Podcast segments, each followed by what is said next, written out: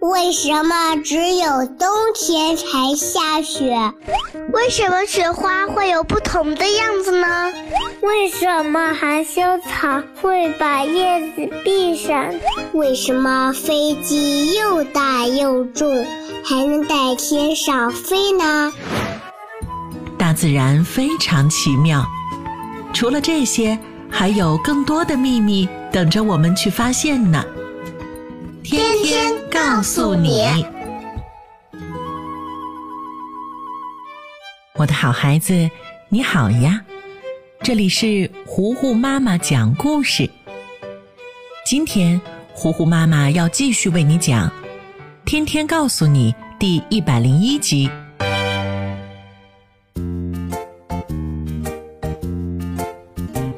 芝芝约天天一起画画。他在水彩笔大大的盒子里挑选自己喜欢的颜色，画着自己喜欢的东西。腊梅奶奶陪在旁边，欣赏了一会儿孙女的作品，然后说：“哎呦，看看我的小孙女儿，多有想法呀！橙色的天空，绿油油的太阳，还有黑色、紫色和棕色的小花。”奶奶可是从来都没有见过这幅景象呢。芝芝没想到会得到奶奶的夸奖，她扬起小脸儿，笑嘻嘻地说：“奶奶，我是故意这样画的。其实我知道天空应该是蓝色，太阳是黄色，小花是红色，小草是绿色。”可是这样画出来的也太普通了，所以我才故意画点不一样的。奶奶，你看，我自己的创作是不是也很不错？腊梅奶奶没想到芝芝能有这样的想法，还能说出这样的话，她惊讶地说：“不错，不错，芝芝，你是对的。小孩子要有想象力。”不应该被束缚。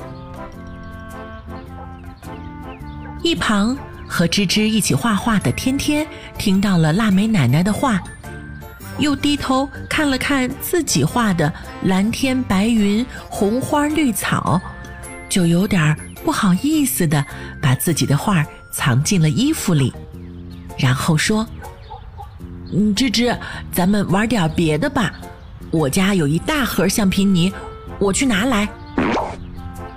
说完，天天没等芝芝和腊梅奶奶回答，就跑回自己家，偷偷的藏起来那张画。这才抱着一大盒橡皮泥，还有一袋模具，回到了芝芝家。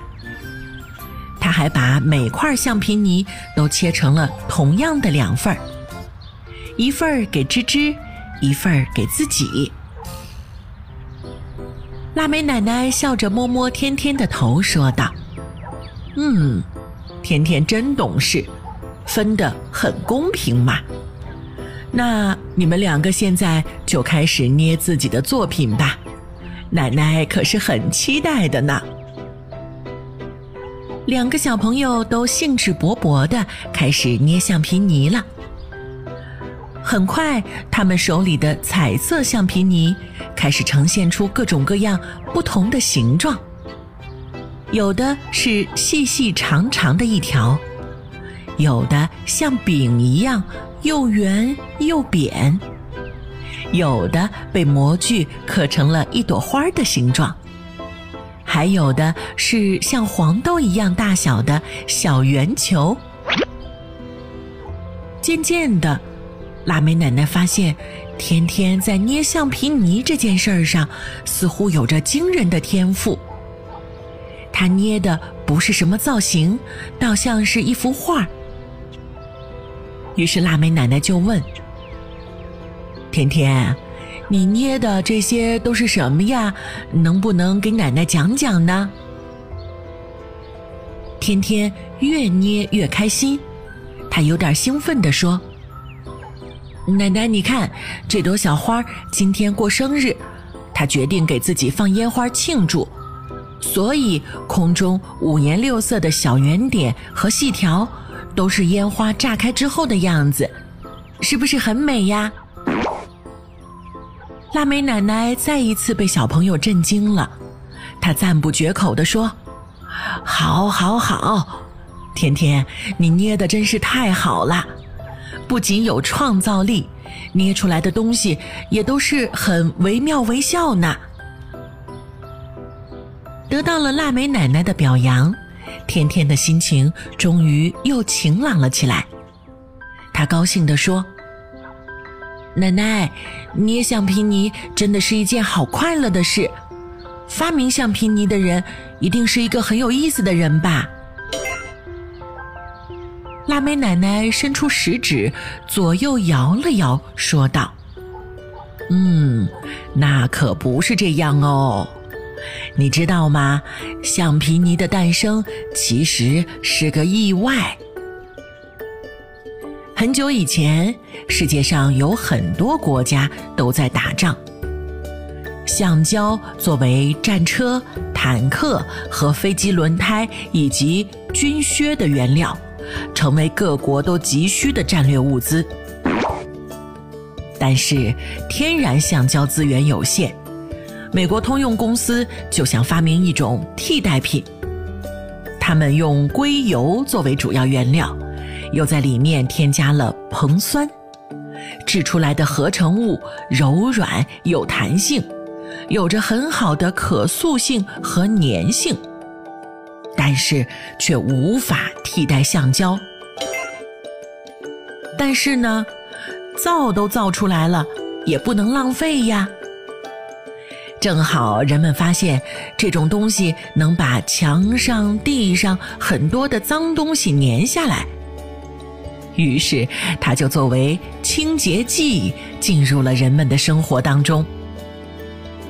再后来呀，很多小学生们发现这东西软软的，能捏成各种样子，就纷纷的用它来制作圣诞节的装饰物。于是，通用公司就对清洁剂进行了改造，去掉其中的清洁剂的成分。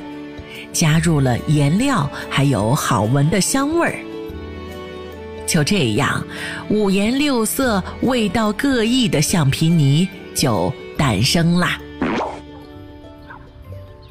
关于橡皮泥的往事，让天天和芝芝听得目瞪口呆。他们应该怎么也想不到，小小的橡皮泥还有这样的故事吧。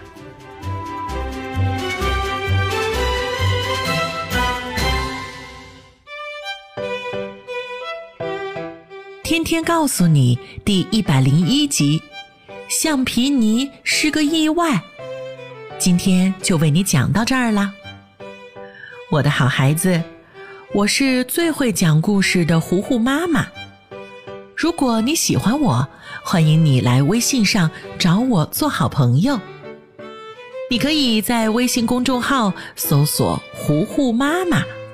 也可以在微信页面的右上角点击加号，添加好友里面搜索“我爱糊糊妈妈”这六个字的拼音全拼，也可以找到我。当然啦，如果你有什么感到疑惑的事情，有什么想要解开的知识谜团，都可以通过留言的方式来告诉我。那今天就到这儿吧，天天告诉你。我们下一集再见啦！